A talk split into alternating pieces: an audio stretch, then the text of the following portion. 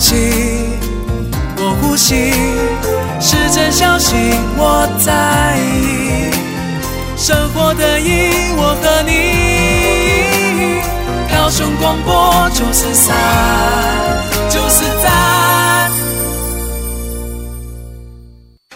社区营造、城乡发展、城市行销、交通规划、社会公平、民主参与、公共的事、你我的事。欢迎收听《公事好好说》，公司好好讲，公司呵呵共。本节目由高雄广播电台与国立中山大学公共事务管理研究所合作制播。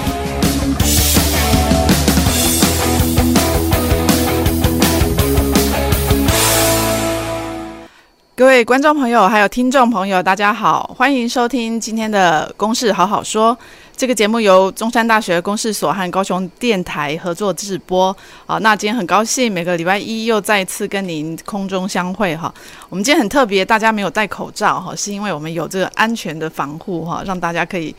真面目再跟这个各位观众朋友见面。好，那今天呢，我们要谈的题目哈是这个毛小孩与动物权。好，那这个题目其实很多，我想越来越多高雄市的这个呃爱爸爱妈哈，还有很越来越多人现在家里都有，可能不一定有小孩，但可能有毛小孩。好，所以这个议题呢，应该也很多人都很关心。好，我们先从我们今天会分两个部分哈，先从宠物的部分开始谈起，然后再谈到这个呃更多的可能流浪动物的部分。好，那我们今今天很高兴呢，邀请到了三位来宾哈，来这个谈谈这个议题哈。刚刚好像忘了自我介绍，我是中山大学公事所的所长彭衍文哈。那我们今天三位来宾哦，从我呃左边的第一位开始介绍是台湾之星爱护动物协会的刘敬佑执行长。大家好，主持人好。好，那这个接着是我们高雄市动保处收容组的李东荣组长。各位听众朋友，大家好。好，第三位是我们非常爱动物的啊，高雄市议员高敏玲议员。主持人好，大家好，我是高雄市议员高敏玲。好，那呃，三位分别是从民间团体、主管机关，还有民意代表的角度，哈，还有呃，可能也是饲主的角度，哈，来讨论这个呃毛小孩的议题，哈。那我们就一开始呢，就先要提到哈，因为为什么会谈这个题目？其实刚好是我们高雄市在今年三月开始，呃，二月开始，哈。呃，开始成立了一个呃，我算我觉得是一个政策的创新哈，就是一个宠物树葬的或者是花葬的一个合法的专区。好，那这是台湾的第一个好为宠物设置这样的专区。好，那这个专区在背后啊，最开始提案的时候就是我们高敏玲议员。好，所以我们是不是一开始就请议员来讲一下为什么会有这样的一个提案？好，呃，所长好，还有各位听众朋友、观众朋友，大家好。呃，其实我们高雄市是一个相对呃十分动物友善的城市。那其实我们大概在数年前，大概二零一六年，我们也在燕巢区启用了动呃燕巢区的这个动物关爱呃园区，那是将原本的这个动物收容所再进一步的提升改造，变成一个非常友善动物，而且是非常好阳光充足，然后动物活动的空间也很大的一个很棒的地方。那呃在那个之后，其实我自己因为是养呃一只米克斯，那那个当年也是就是在路上捡到的可爱小狗，其实是在我我的就是我们学校啊，在台大校园就跟着我们回家了。那从四个月大养到十九岁，那当然就要面临到就是老犬的照顾以及老犬的这个身后事。那当然在呃二零一八年那年，我家的狗狗毛毛就过世了。那我开始就接触到说，哎，其实我们的呃毛小孩如果过世了以后，我们要怎么去处理它的这一些遗体？那包括说，诶，我们相关的高雄市政府动保处有没有相关的服务？那包括说，包呃民间的这一些很多的这些业者，那他们又提供什么样不同的服务？那当时呢，我就发现说，其实呃，在民间业者的部分，它的价格、服务、收费、环境，其实是非常包罗万象，而且每一家都各有特色，但是那个价位的的区隔非常之大。所以呃，第一时间我们当然就是我就开始思考说，到底要用什么样的呃怎么样的这个政策来引导，包括呃我们市府的动保处可以提供什么样的公家的服务，那让呃毛小孩可以好好的善终。那同时呃第二个部分，在民间业者、中央跟地方的这些呃包括法令上面的修正跟完备，其实是非常有必要的，因为我们也可以看到，其实市面上也有很多就是类似被呃超收费用啊，或者是有很多这个消费的争议等等，所以我开始就呃着手投入这个议题。那也认为说，其实全国其实有很多的这样子的宠物，我们要说殡葬的园区好了，其实它可能面临的是一个土地的并不合法，或者是处于一种灰色的地带。所以我一直是思考，如果高雄市政府政府作为一个公家机关，它应该要带领民众定出明确的法令规章，那有明确的政策，甚至它提供这样的呃公共的服务给市民朋友跟我们的公民。那于是我就开始投入这个提案。啊，也开始就有很多跟这些业者、跟我们动保处一起来做讨论。那最后也催生了我们高雄市作为全国第一座合法的呃动呃宠物的这个生命纪念园区。那也很开心，在今年的三月二月底啊，三月呃正式启用。那陈其迈市长也到场，那再次的表达我们高雄市对呃动物的重视。对，所以启用其实不到一个月。好，请问已经有宠物进去安葬了吗？呃，其实目前为止已经有四名四名那个民众，哎，他分别用树葬、撒葬的方式来参与这样子。有开始了，对，已经开始了。嗯哼，那我有点好奇说，说在没有这个园区之前，宠物我知道的是民间会帮忙火化嘛？其实说那个我们的动保园区也会帮忙火化。对，好，那火化之后都是怎么处理？呃，其实呃，如果民众携带呃自己家里的毛小孩来我们收容园区火化的话，嗯、那当然我们是委委托厂商这边来做那个集体清运。嗯，那其实这部分就是我们的骨灰，呃，那个事主就没有办法取回哦，因为它是属于集体焚化的方式。哦，那我们高雄市有了这个呃树撒上专区以后，我们的事主他又多一个另外一个选择，嗯，可以到我们的素撒专区那边的环境。那边的风景等等哈，其实呃很多民众去到那边那种感受就是，我觉得说这个环境对这个毛小孩的那个身后事哦，这是一个很大的呃，对我们市民朋友而言是一个很大的帮助哈。嗯，因为现在的呃饲养宠物已经是一个风潮，那其实市长这边也呃致力在打打造我们高雄市成为一个友善动物城市。那这部分的话，其实我们也呃评估了，其实。现在饲养猫小孩事主越来越多，那往后他们的身后事其实也也会慢慢的受到重视。所以，诚如刚刚议员讲的，啊、呃，其实在呃宠物殡葬业的这一块，这也是近年来新兴兴起的一个行业。那我们市府也在这个呃整个行业的规范，还有这个相关的呃这个土地啊，以及这些行业别等等的，已经做了一些努力，希望我们把这个整个制度给它。给他定定一个相关的规范，让业者能够依循，那我们的市民朋友也也能够呃获得这个呃对我们猫小孩更多的这个福福利这样子。所以宠物殡葬业呃现在也是合法的，去处理一些就火化后的，比如说是不是有灵骨塔这种 这种类似这样的服务？呃，其实目前的宠物殡葬业呃，坦白讲，目前民间这边哈，它的呃，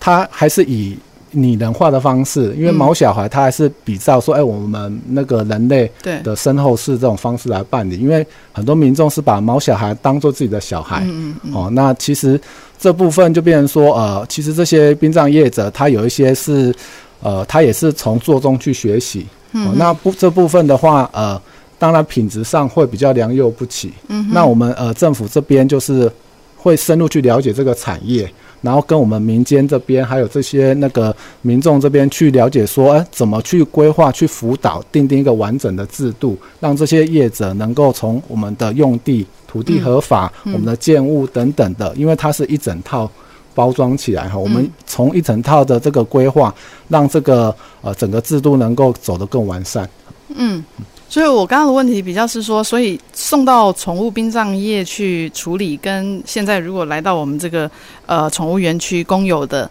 呃，有什么差别吗？啊、呃，其实如果送到我们园区的话，它必须就是呃宠物已经在外面已经火化了，已经骨灰了。嗯，嗯，那这部分就是我们园区的工作人员会提供那个环保的那个骨灰袋，嗯，然后让民众去这边这个园区里面做这个树撒葬的动作。嗯，哦，那这其实这个园区，呃，它以后也可以作为呃民众如果呃呃回来可以回来看这个小那个毛小孩，就是缅怀追思的这个这个环境，哈、哦，提供这个环境让民众可以去参与这样子。所以他比较知道在哪一棵树啊，或者是哪里哪一区？嗯，我想我可以补充一下，其实在这个过程当中，大家可以发现，其实呃，如果说我们高雄市呃推动这个宠物 supsa 园区，它其实有两个大的面向，一个面向是就是我们对于动物的关怀的角度，呃，比如说像刚刚这个组长所讲的，把动物当成是毛小孩，当做自己的家人，所以当然一定会爱屋及乌的去照顾它到它呃结束它的生命的尾端。嗯、那第二个部分其实也是是跟我们所有的殡葬。呃，对于殡葬就处理身后事的一些想象，其实这几年在人类上面，我们也是一直在推行各种的环保葬。嗯、那所以说，呃，我们来创立这个全国第一座的宠物殡葬，一方面也提升呃我们的市民朋友对动物、动物权、动物福利的这些理解。那第二个也是提升对于环保葬的这些相关的这些呃资讯。那再来在价格上，一定是相对会比民间的业者来的低廉。嗯、那其实像民间业者，他可能很多就。是像刚刚所长所讲的，可能它会有灵骨塔，可能它也有不同不同形式的环保葬，跟树呃树葬、花葬各种葬。嗯，那所以有的时候收费上面很多，可能一整套做下来，可能是要好几万块。所以相对来讲，我想对市民朋友来说，其实如果我们市政府能够提供一个这样子的环境，而且非常优美哦，它的环境非常优美，然后旁边就是燕巢的军人公墓，那呃整个环境是非常优美、阳光充足的，我想应该是一个很棒的地方。嗯嗯嗯，这边我大概可以提供一些一线的经验，因为在我在大学的时候，我们的社团就是一个有一个很重要的任务啊，就是我们学校前面是一个很大的呃呃。速度很快的一条马路，所以其实有很多的路杀动物会在那边产生。嗯，呃，当然最常见的就是猫跟狗。嗯，那呃学长姐都告诉我们，活得难救，我们可能没有那么多的能力，那么多的资源，但是往生的，也许我们可以试着让他离开，让他不要再被轮子一直压来压去。可是当时其实没有个什么样的资源都没有，不要说火化，连一个。安置的地方都没有。那其实到现在为止哦，各地方政府最主要处理这样子所谓的陆杀动物，其实都还是当做废弃物在处理。呃，去所谓的配合业者，绝大部分它其实就是呃包起来，或者有的甚至没有包，直接丢进垃圾车就进去那个卷轴。好，那不论对于生命的尊重是一个。呃呃，比较落后的方式之外，其实它可能还有一些环境，甚至是防疫上面的问题。那当时我们其实也不知道该怎么办，然后也没有，也舍不得看他们就是被垃圾车卷进去，当成废弃物处理，所以其实我们都是找学校的后山，然后就是在夜黑风高、没有人看到的情况之下，就是。挖个洞，然后把它们给埋进去，这样子。我们的高峰一年大概可以有六七十只，然后呃，我们大概埋完之后都会用那个石头去把它围起来。可是其实现在看起来，这个并不是一个很符合，就是在在卫生啊等各个方面的一个好的方式。所以其实高议员提出来这样子的一个部分，其实它很重要的是提供一个后面很重要的一个管道。那这个后面还需要再请议员一起再去协助，譬如说在火化的部分，那个其实以现在全台湾来说，能有合法的焚化炉这件事情，其实也绝大部分都是很少的。是，那这个也需要有更多，除了有有有主人的这些，呃，有人可以可以帮他付这样费用的，那没有主人的路杀动物，这个可能也会需要议员一起来去协助，可以去。给他们的未来有一个改善，这样子。嗯嗯，对，我刚刚也有点好奇，我们这个园区可以葬流浪猫狗吗？就是路杀的这些，还是只要有人愿意付钱就可以？呃，其实民众愿意付费的话，是当然是可以的。哦，好，就可以也是，但是因为这个费用刚刚好像都一直没有介绍哈。组长要不要讲一下？哦，这个我们撒葬是呃一只是三千五，那树葬是四千五。那如果是呃宠物有做除户的动作的话，我们是个别减免五百元。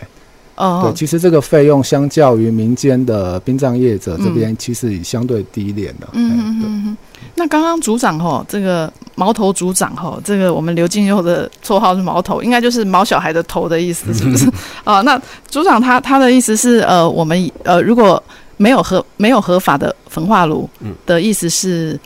嗯、呃，其实大概现在都是私设的，嗯，业者应该绝大部分都是私设的啦。那呃，如果说呃正常的程序它应该是呃，我们官方可以去辅导这些，它可能在土地的取得啊，或者在那个焚化炉的设置，可能需要去符合呃呃空气呃呃污染的排放啊之类的这些东西，嗯、这个可能需要有专业的去去辅导它变成一个正常合法的的管道。那另外开始也有一些县市，它就是由公部门，嗯、呃，他们可能有一些配合是呃，刚刚我们提到的这种无主的。的路杀动物啊，它可以用更低廉的，甚至有些地方它可能就是由公部门来去呃来去负责哈，因为这没有人的哈，那他负责去呃从以前的垃圾废弃物处理方法开始变成呃火化，离开的比较有尊严，也更符合公共卫生的一种方式去做处理，这样子。嗯嗯嗯，对，这个不知道组长或议员这边觉得嘞，就是路杀的动物，我们现在好像是环保局去处理嘛。对不对？那是不是有可能现在就是有可以在，因为我们的宠物园这个树葬园区应该是有这合法的焚化炉，对不对？那是不是能够送来这里？哦，我这边多对对那个焚化炉这边好做个说明哈。其实呃，焚化炉的设置呃，我们地方这边因为中央的相关土地管制规则哦，它的一些土地的法令限制，所以导致说我们目前的土地它要能够容许使用。变更使用这个焚化炉的设置哈，有一些困难度。那其实这部分我们地方政府跟中央这边一直在沟通，诶，尝试用各种方式，然后去跟那个呃这一些团体这边来来取得，就大家有个共识哈。那如何让让这些那个焚化炉的设置可以合法化？因为其实现在这些民间的小型焚化炉，呃，大部分他们的在用地方方面都是呃还还没有经过一些那个合法的程序啦。哦，那所以这部分我们政府一直在努力。那至于路杀动物这一块，其实高雄市政府在我们呃二二月底这边已经跟环保局这边有有一个呃改善的做法哈。我们现在哦，我们环保局只要呃入案，就是民众呃接到犬猫发现的遗体，那我们环保局这边我们会清洁人员会把这个犬猫遗体用我们的礼仪袋，我们特特别定制的礼仪袋这边去做那个呃盛装。然后现在目前是呃会集中到我们的那个收容园区，那我们这边会做这个呃找饲主的动作哦，因为可能有一些毛小孩饲主他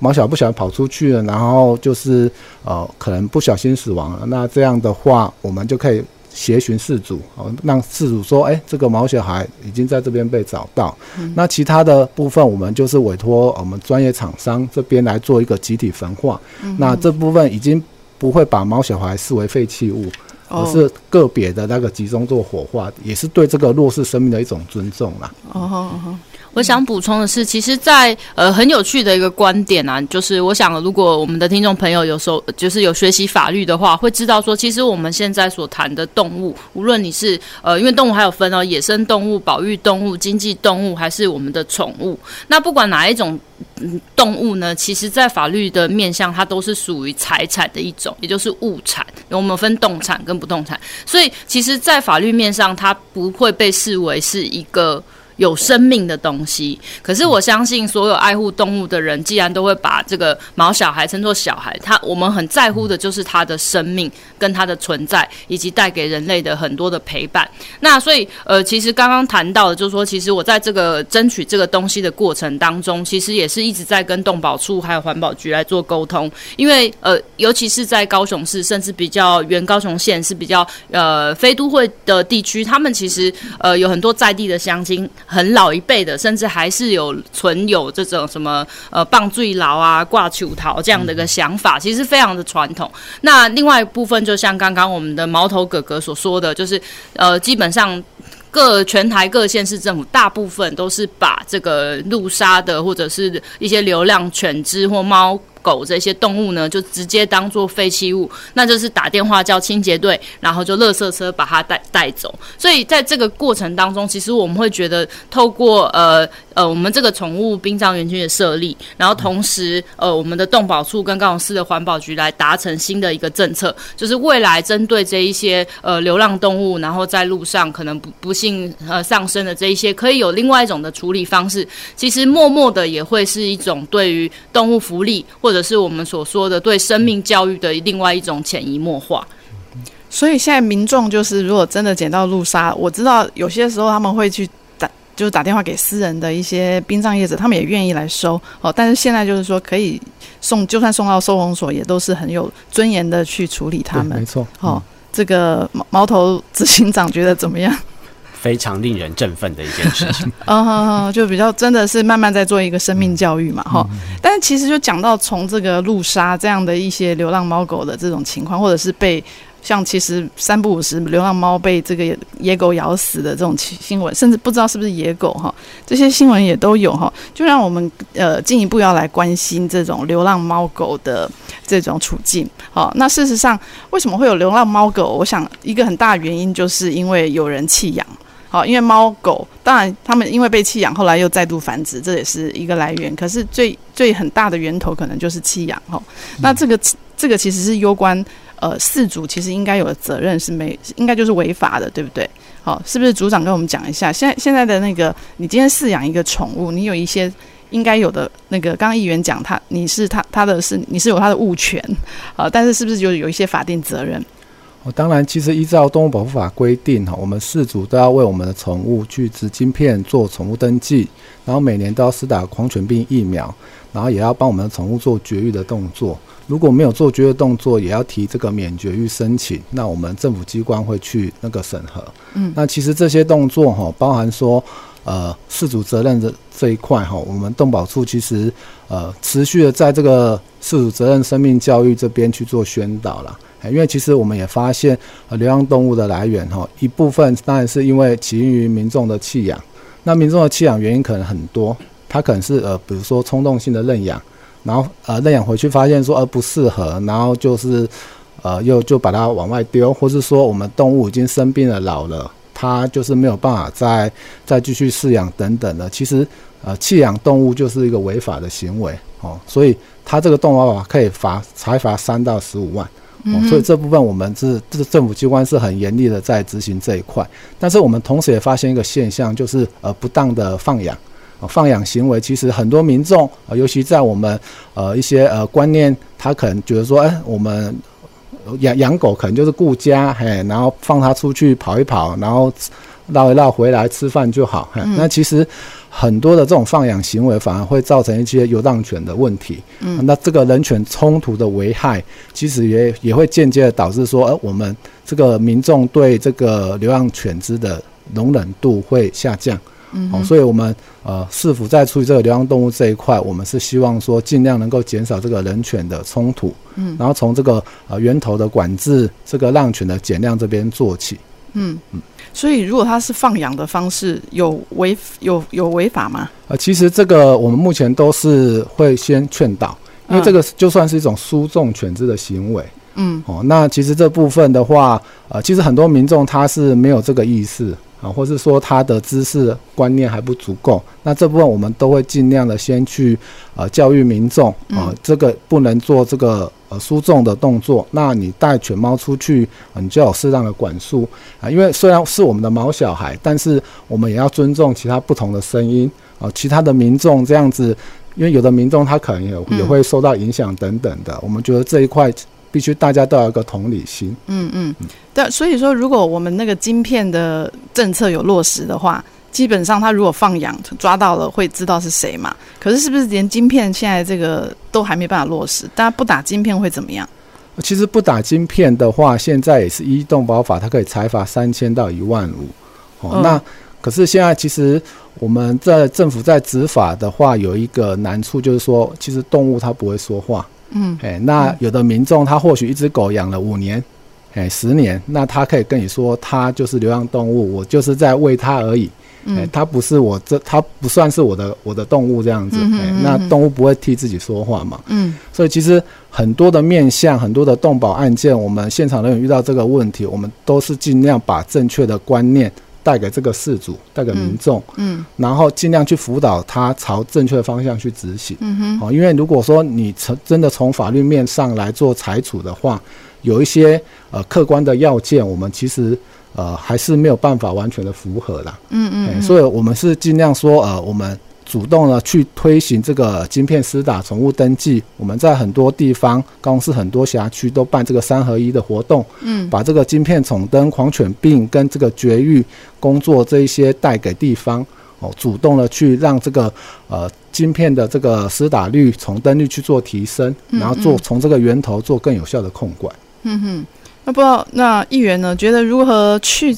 去真的落实让饲主尽到责任不弃养？嗯，我真的觉得，其实所有的不管是生命教育，或者是对于呃爱护动物、动物保护的观念，真的都是要从小就要培养跟教起。嗯、那所以现在市政府当然除了除了动保处的一些东西之外，我觉得其实在教育局的部分，其实还有包括呃，因为我们其实有很多都没有办法被领养的这一些犬只，其实可以让它有不同的角色的存在。比如说，它可以在校园里面当做呃这校园的友善犬，或者是有些犬只它可能很适合可以变成医疗用。的这些呃特殊的工作犬哦，比如说可以陪伴一些呃身心障碍的孩子啊、自闭症的孩子啊，或者是呃有不同的功能。当然，每一只犬只或者是动物都是需要经过呃培养跟训练的。那其实有很多种不同的类型。那我要讲的就是说，其实我觉得比较困难要去处理的一个是，呃，如何让流浪动物可以减少。第一个当然就是我们刚刚讲的教育跟饲主的责任的部分。嗯嗯、那第二个是说，那我们现在目前就有这么多的流浪动物，我们到底如何去呃去让它受到一定的控制？嗯、那其实我要必须说的是，政府的资源真的相对非常的有限。嗯、那尤其是在我们都记得有一部电影纪录片，就是《十二夜》，它在在十二月一一推出的第一步的时候，其实全台湾也推动带动了动保法的相关的修正，于是我们全台湾就开始呃所谓的零安乐死、零扑杀，那当然也一一方面推呃推动这个以认养代替购买，那但是这个。这个动保法修正之后，还是没有办法完全解决流浪动物的问题，而且流浪呃，应该说动物收容所的空间、人力都非常的有限。那这个时候就非常真的非常感谢民间有很多像台湾之星，或者是像相信动物协会等等很多地方上，像我我的选区里面也有呃兰若护生协会啊，各种不同的这些呃高雄爱狗人协会不同的协会民间的这些组织来协助政府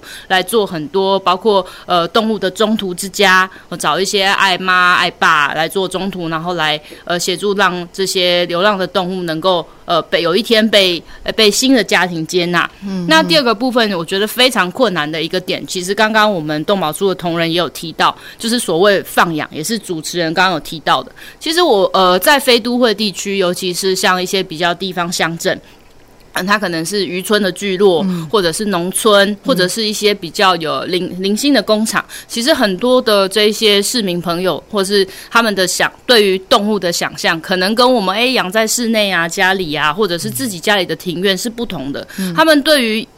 呃，养动物这件事情可能会觉得说，我就把它丢在工厂外面帮我看门，或者是说，哎，这只狗不是我养的，我只是喂它。嗯，然后它它然后所以可能它可以在余温的周边的公寮，或者是在农村的一些农园替我们看勘察哈。那。事实上，这些饲主并没有一种饲主的观念，他觉得他只是养他，但是他不是饲主。所以这时候要推动呃晶片，然后包括这些打针啊，其实都非常非常的困难。所以真的是有待相关单位大家一起在一起来努力，看怎么解决更好的对策。嗯，好，这讲到这，我们真的有很很多想法，待会也听听民间的想法哈。我们先休息一下，待会回到公事好好说。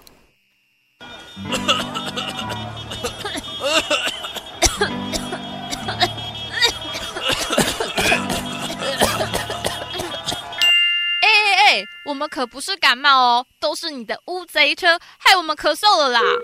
请记得经常保养检修机车，能延长机车使用寿命，也能防止排出黑烟污染空气。尤其二行程机车容易排放高浓度废气，建议您可以汰换四行程或电动机车替代。定期检修机车，可及时发现问题，立即解决，避免零件故障酿成车祸。此外，机车骑士也不应该任意改变引擎设计，也不可拆除消音器，以免制造噪音哦。机车常检修，拒绝乌贼车。高雄九四三关心您。我是民生医院曾慧佳医师。近年来，慢性疾病包括脑血管疾病、心脏病、糖尿病、高血压等等。已经成为我国十大死因。这些疾病和血压、血脂肪以及血糖都有密切的关联。我们建议中年以上，尤其肥胖的朋友，要做定期筛检，早期发现，早期治疗。同时要注意养成良好的生活形态，包括饮食清淡、适当运动、避免抽烟、限制饮酒、保持情绪平稳等等。民生医院祝您健康。春天来喽，我听见花开的声音。漫步在和平路师范大学的人行道上，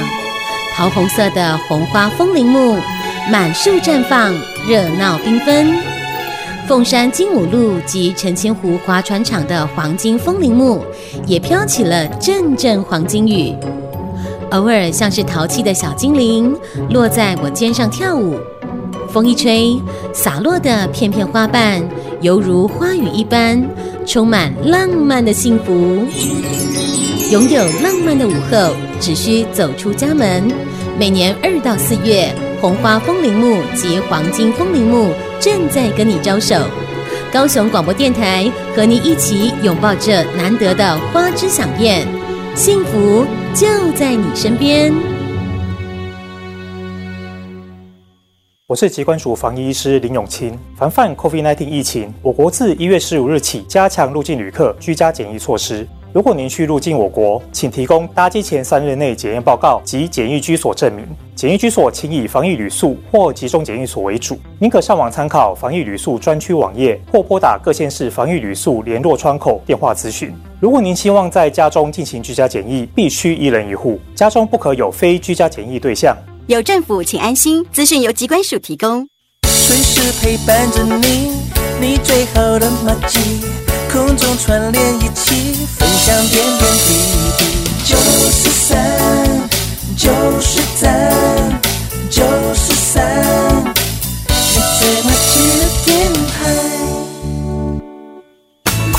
公共的事，你我的事。您现在所收听的是高雄广播电台与国立中山大学公共事务管理研究所合作制播的《公事好好说》。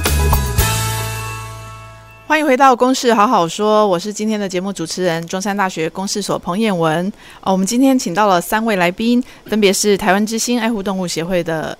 毛头执行长刘进佑执行长，哈，还有呃高雄市动保处收容组的李东荣组长，以及我们高雄市的高敏玲市议员，好，一起来谈毛小孩跟动物权这个议题。哦，那我们刚刚其实谈到了一个，呃，其实就是制造，呃，应该生产很多流浪。犬猫的问题的一个模糊地带，就是那种放养，但是他又不认为他是他是饲主，哦，就是他看到流浪猫狗，可能觉得呃很可怜，就喂他一些食物，可是他不会不会进一步去做一个结扎，更不用谈晶片的动作，哦，那就造成说，那这些动物有有有有食物可以活，可是也进而就是一直生下去，哦，那针对这一点，我不知道组长您这边就是我们现在有有什么作为要来。这样的这样的行为有违法吗？或者说怎么样去尽量减少？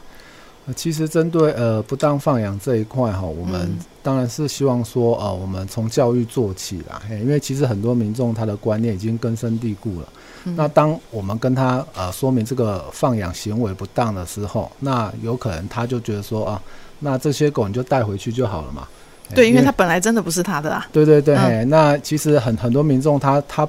并没有把这些。呃，犬猫当成毛小孩，他可能是觉得说，他只是出于他个人的爱心，或是说，呃，这些这些犬只，他可能是有有一些用途，比如说看门看门的，或是说，呃呃，帮他防防止那个小偷等等的。嘿，那其实，在照顾这些犬只上，哈，这个动物福利的观念还没有真的能够深植人心呐。哦，所以其实这部分我们还是希望说，从教育来着手。哦，那当然，所以没有法令。对，呃，其实法法令这一块当然都有相关的规范，但是我们就是说，哦、呃，我们一定要把让它完成这个晶片重的动作，我们才对它有这个实质的约束力。嗯，那有的民众他可能不接受这块，就变成说啊，那你你就是把它当成流浪狗，看你是要抓走还是要怎么样？嗯，对，就变成说有这种难度在。嗯哼，那我不知道毛彤执行长，您从这个民间团体，你们一直在处理这个生下来的这种的结扎的问题，但是您的您的看法，觉得这个要怎么去呃怎么去减少这样的饲主，这样的应该不能说饲主，就是喂食者。我我想这个我们可以更细致的来看一下这个流浪犬猫它的组成啊、哦。嗯、那我们大家可以观察到，呃，我们可以从公立收容所里面收容的这些犬猫来去看，其实绝大部分你会发现它都是混种的。嗯哼。那大家应该没有在宠物店里面看过在卖混种狗。嗯。呃，会在宠物店里面卖的，呃呃，吉娃娃啊、约克夏啊，然后什么马尔济斯啊，都是这种纯种的。嗯。那混种犬，它们的取得来源可能一种是，如果它是主动取得的，可能是认养。认养有比较精致型的认养，可能像去那个我们的呃高雄的这个动物保护的教育园区，好去认养。这个可能各项的呃规范啊法令，它都在这中间会告诉你，嗯，你也都完成了晶片宠物登记、结扎、狂犬病疫苗施打。可是其实还有很大一块，它是呃没有。呃，在比较呃制式的认养方式下，你的三婶婆四叔公家里门口生了一只，他不知道该怎么办啊，就四处分送。嗯哼，那这中间他没有接受到任何的资讯。那这种混种中间还有一大块是呃，因为像我们在台湾，其实有很多地方它的城乡区隔并没有很明显。嗯，我们可能这里开个开个二十分钟的车，我们就可以到像呃呃没有那么都市的地方。那这样的地方又有聚集到一些呃流浪犬猫的时候，它可能繁殖出来，他们需要找它的长期饭票。嗯、来到你家门口，你可能看它全身脏脏的、瘦瘦的。你台湾人是一个非常呃懂得去去帮助其他弱势的一个一个民族哦。那所以可能就给他一点东西吃，结果他就留下来了。这个时候，我们政府可能说，那你要帮他做。更多的责任，你应该帮他打疫苗，帮他去待做结扎，你要把他管好，你不能让他出来外面。这时候，这个人会觉得无辜。嗯嗯，我今天觉得我只想要请你吃一顿饭就好了。那嗯，嗯呃，所以当有人在要求他的时候，他可能会想说，那不然你政府你把他带走，我也我也没关系。嗯，我没有要养他。可是事实上，我们现在的政府资源并没有办法去收容这样子的流浪犬猫。嗯嗯，所以我觉得在阶段性来说，嗯，我们现在。呃，这种放养型的，我们应该最最立即的，就是协助他去完成这个结扎的动作。嗯，那结扎之后，如果你这个这个喂养他的人觉得说啊，没关系，你就留在我这里，哈啊，你入我的户口，OK，那这时候我们就帮他一起打了晶片。嗯，然后这个时候他们就建立起事主责任的连结，以后他也不能说这个狗不是我的了。嗯啊，如果说他这个狗会追车咬人，那你就要负责。可是有一些事主他可能觉得他不想要。这么多，我我给你东东西吃，可是我也没有那么多的情感在。嗯，好，那结扎完，我们让让他暂时在原地。嗯，如果我们的收容所空间有空出来，嗯，让他进去收容所空间，也许未来等待被认养。好，大概可以从这样的方向去下手。那如果有另外一块是，他可能是因为。呃，待在外面可能会追车咬人啊、呃，翻垃圾，这种有社会公共安全的问题的时候，嗯、这种会就应该会是我们的主管机关应该要呃主动出击，帮民众去解决这个安全上的问题。这种是看要移走去收容所里面呃保护管束啊、呃，改造教化，还是说这种他就只能跟这个人协调，是你要养他可以，但是他就不能在外面游荡。好，那我觉得大概可以去分这种程度上面，然后对于民众的安全或者环境的那个危害中间去区分，我们现阶段应该从哪边去下手。嗯嗯嗯。所以我知道台湾之星其实就一直很努力在资源结扎这一块嘛。哈、嗯，就是刚刚讲的，如果他是浪浪猫浪狗，然后我我喂他一顿，结果还要我花钱去结扎，其实结扎的费用也不低耶。哈，那那这样他就不要。好，所以。我知道你们就开始在协助，不知道台湾之星这边对于这种结扎的，你们的做法都是怎么样？呃，其实从二零一七年开始，我们台湾正式成全世界很少数零扑杀的一个国家。嗯，那也就是说，我们在对于流浪犬猫的族群管理的政策，正式的主轴，正是从扑杀转换成要找到一个新的模式。嗯，那新的模式可能是收容。嗯，可能是。其他等等的，那可是我们回过来，呃，我我不确定高雄的收容所空间有多少，但是那个应该是我我我知道一直应该是处于一个非常爆满的状态，根本没有办法去面面对我们现在街头上这么多的犬猫。呃，以全台湾来说，以前一年大概有十万只狗要进到收容所里面，十万只要被杀掉。二零一七年之后，这件事情不做了，那也就是这十万只。原本进到收容所的狗，它留在街头。那留在街头，它们可能开始就会有繁殖，有各项的问题会产生。那我们要去找到一个方式，可以尽量去涵盖到这个最大的数量。当然，刚刚说到的教育，然后送养，然后收容等等的，这些都是方法之一。可是它的规模没有办法去达到全面的。那绝育大概是。呃，绝育也就是结扎这件事情，大概是现在共识上面呃比较高的，也是相对起来效率呃来的是高的一个方式，所以我们一直呃致力于去让绝育这件事情真的可以进来，变成我们现在流浪犬猫的管理政策的主轴。但是我一直要提，台湾现在还没有开始。在做结把结扎当成这件事情的主轴，因为我们一年来说能够处理的量其实是少的。好，我以我们协会来说，我们一年在全台湾的绝育的数量是三万五千只。那以去年来说，我们在高雄的呃犬猫的绝育的量哈是大概在五千三百多只左右。好，那可是这个其实在面临这么大的城市这么多的数量的时候，这个其实呃速度是。不够的，那这个有赖于就是我们的主管机关，他应该要去投入更多的力量、更多的资源进去。那当我们今天如果说可以把这个源头去压制下来，好，需要进到收容所里面的动物就变少了，我们更有空间可以去。协助大家去处理呃呃受伤的啊，或者真的会去追车咬人的，好，那需要进到呃殡葬园区去安葬的，可能也会相对的在慢慢的减少。对，所以我知道台湾之星的做法就是主要是跟一些动物医院合作，嗯，呃，然后提供那个名额，让一些爱爸爱妈就是收容很多的。这些这些有爱心的人能够免费去结扎嘛？嗯，哦，所以额度也有一定的限制。对，我们大概是呃，以结扎两个字听起来好像很简单哦，可是它其实是一个以母的来说，它是需要打开肚子进到腹腔里面的一个，并不是那么容易的手术。嗯，而且我们在面对外面的流浪犬猫的时候，它们其实不像我们一般家犬猫，你可以抱着它，可能，嗯。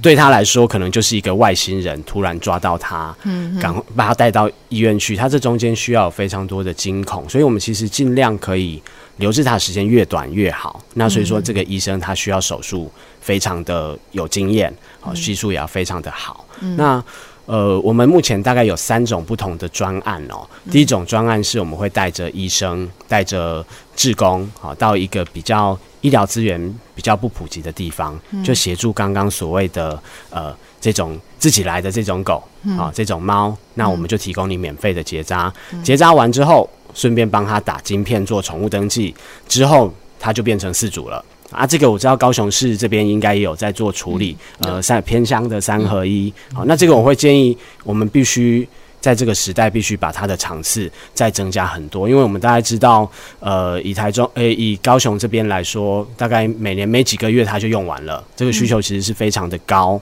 好，那我们另外有一个计划叫做“扎浪浪计划”，那我们在全台湾就是有，诶、欸，目前有八十三家合作的动物医院。只要有一般民众哈遇到你们家外面有没有主人的流浪犬、流浪猫，嗯，都可以直接跟我们联络。嗯、那我们这个是完全用民间的经费哦提供进来，就是你只要抓到你带去动物医院，那个费用是我们全额来去做补助的。嗯，那这个我们一年大概也可以做，以去年来说，我们做了两万八千只这样子的补助。好，那。呃，另外还有一个是，所以是他们带去，然后医院会告知还有没有额度吗？哎、欸，他需要先跟我们电话联络去做申请。嗯嗯嗯。对，那我们就会、呃，以我们现在的经济状况来去呃来去核发这个名额这样子。Oh. 那除此之外，还有一块是它的捕捉难度特别高啊。这个犬呃流浪犬猫它是很怕人的哦，没有办法呃呃一般民众没有办法处理的，这个我们会有一个专业人呃专业的呃捕捉的团队哈，那他可能就是会到这个地方去驻点。像我们在那个高雄的寿山这边，已经有一组人在这边驻点了两年半左右。好，那呃，就是每天去用一些呃呃比较专业的方法去捕捉那边的流浪犬，好，那再去做结扎这样子。所以也是民众如果有发现很难抓到的犬猫，他们是可以联络你们，还是？是的，是的。哦，当然也可以联络动保处啦。对，对，当然，好好好，所以动保处这边应该也有针对结扎、减少让猫继续繁殖这件事有一些做法嘛？其实呃，我们动保处也投入很多资源在做这一块。嗯、那当诚如那个、呃、那个执行长讲的哈，捕捉这件事、嗯、这个工作哈，没有这么简单。嗯，很多时候你必须做完完整的前置作业，然后要有耐心的去等动物出现。嗯、那出现后，你要去帮它做适当的捕捉。然后捕捉后还要绝育，然后还要去做术后的观察等等啊，这这一系列其实是每一只个体都是这样子处理。嗯、哦，所以我们当我们面对这个庞大的流浪动物之后，很多时候都需要民间的这边协力来配合。嗯、但是当然我们呃除了针对我们现有的流浪动物做减量以外，我们高雄市也在去年，我们也特别跟中央在争取一些经费，我们。针对一些流浪犬的乐区，我们除了做呃结扎减量以外，我们还从这个源头去做那个逐户的调查，嗯，去了解说会不会有一些所谓的未爆弹，有一些民众他可能是呃饲养了很多动物，或是一直动物没有结扎的观念，一直繁衍一直生，但是他的动物都没有放出来，嗯，然后。呃，就是或许说，呃，哪一天没有办法养了，就把它放出来，或是就是被被人家举报等等的。嗯、我们尝试从这些源头去抓出，哎、欸，所谓的会不会真的有一些源头是我们没有去发现到的？嗯，哦，因为其实呃，执行长刚也说到，民间的交流、民间的送狗行为，坦白讲，政府部门没有办法面面俱到去管管理。嗯，嗯哦，所以我们就变成说，我们从啊、呃，我们每一户人家，我们去逐户的去宣导，逐户的去了解，透过这个理政系统，去协助让我们取得这些管道资讯。嗯，那我们再一一一步一步的来做这个处理。哦，好好，所以邻里长可能也可以协助这一块，做一个户口挨家挨户的去这种调查跟劝导哈。嗯，那议员觉得我们现在这样的做法，还有没有什么可以值得加强之处？其实我真的蛮同意，就是我们台湾执行执行长所讲的，就是我其实觉得中央跟地方政府其实应该要有更多的经费来做这一些流浪动物的，就是 TNVR。那呃，我们都知道，其实一只健康的母犬，它可能在外面，它如果没有结扎，可能很短短的数年之内，它可以繁衍出可能数千、数万只的这一些呃新一批的流浪动物，而这一批流浪动物又会这样子等比不断的增加。嗯嗯，所以呃，如果我们维持在一个零安乐死、零扑杀的这样的终极的政策之下，我们势必就要非常有意识的去控管现在的流浪动物它们的繁殖的问题，所以就是要呃有更多的经费，然后结合民间的力量一起来做这些 TNVR 这结扎的工作。那目前我们高雄市其实呃，比如说像在我的选区里面，永安啊、弥陀区，其实大概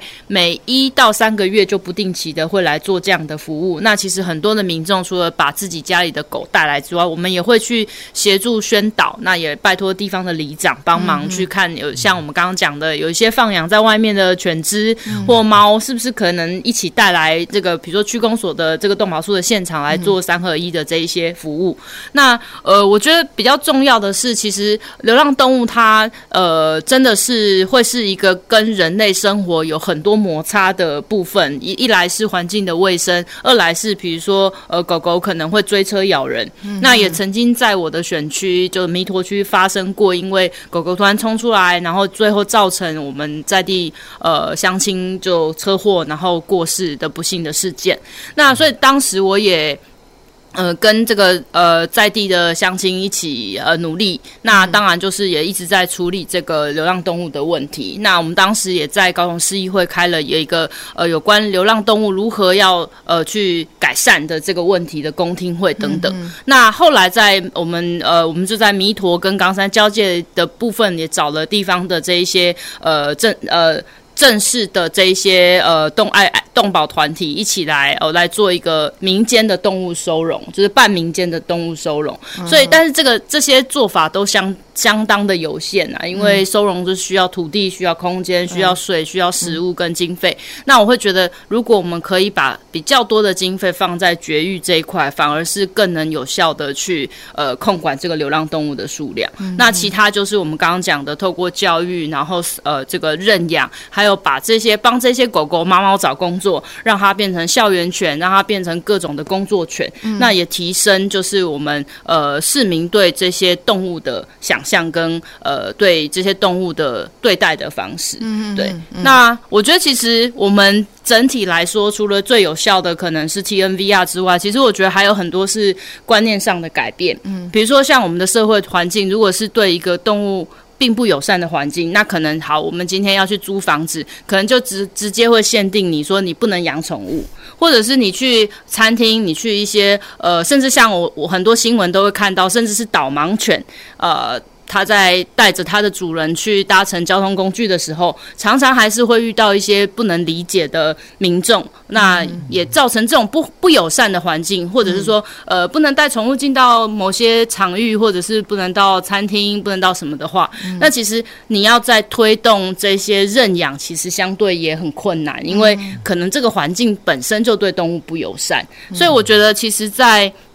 呃，收容所收容，包括民众对于收容所的观念，是把它当做是一个险恶的设施吗？哦，狗狗狗、猫猫晚上会很吵，我家不要住在它旁边。然后，或者是说，我们对于这个刚刚讲的社会的环境，对收容收容所的想象，这些其实都要透过很多很多的教育，然后让呃我们的民众可以对动物跟我们这一些呃动物保护的这个观念，可以有新的一些呃提升。嗯嗯，这就讲到那个。收容啊，哈，就是说，如果说在还是有流浪动物的这种前提下，哈，现在呃，刚好我们台北也也有一个创新，哈，就是他们有这个用公园哈来做一个动物的，他们是叫这个深夜食堂，哈，这个这个创新，呃，就让很多现在没有地方去安置这些流浪动物的爱爸爱妈，可能觉得诶蛮好的，我可以让他们在这边活动。我不知道这边我们高雄。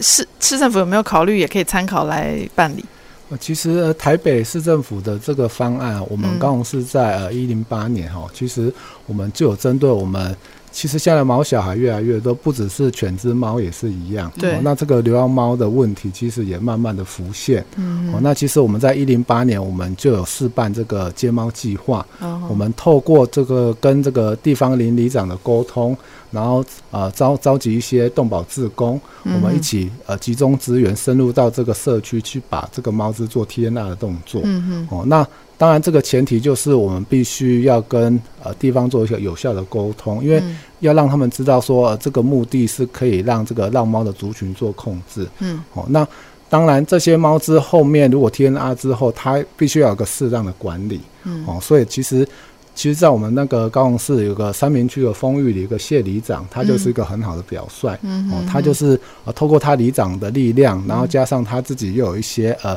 呃，就是彩绘木工的一些专业技术哈，他就在他的呃社区里面打造一些猫屋，彩绘的猫屋，然后结合他们的社区一些环保志工，利用干净喂养的方式，帮助这些社区的浪猫哦，去在你那边做生生活。嗯，那我们东宝树这边也。把这些就是提供医疗资源，让这些呃让猫去做呃有效的绝育，嗯，然后它那个让猫这些呃寄生虫问题哈、哦、等等的问题，我们也协助来帮它做处理，嗯，那慢慢的这个做法让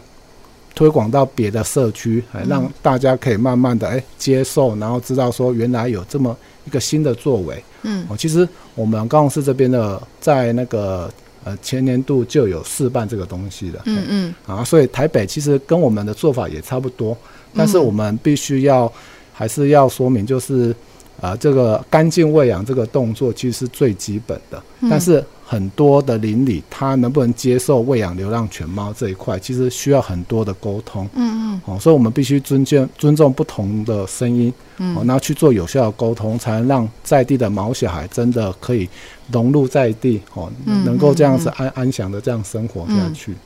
那议员觉得嘞，这个台北这个做法，我们高雄有没有？诶，也可以除了是嗯进一步推广。嗯，我觉得其实台北市的做法也好，或者是刚刚我们高雄市动保处所说的，嗯、我们在一零八呃二零一八年开始推动的这个是类似的这个计划。嗯、其实我觉得它的重要的观念就是定点定时喂养，而且是要定期的清洁。嗯、那我在基层服务里面，其实常常会遇到，有的时候是呃可能邻里长或者是地方的乡亲，他们也受到很多。呃，就是说邻里长他可能受到乡亲们的很多的压力，嗯、然后要求说要把流浪犬只、猫啊抓走啊，捕抓走，或者是反正你就不要在我们的社区。嗯、那有的时候爱妈他们也很有爱心，是不舍得这一些动物流落流落街头，没有食物吃。那有时候反而又会造成爱妈爱爸跟。地方乡亲对。跟里里长们互相之间的冲突，所以我觉得，如果说我们政府单位能够呃花更多的时间来跟地方的邻里来做沟通，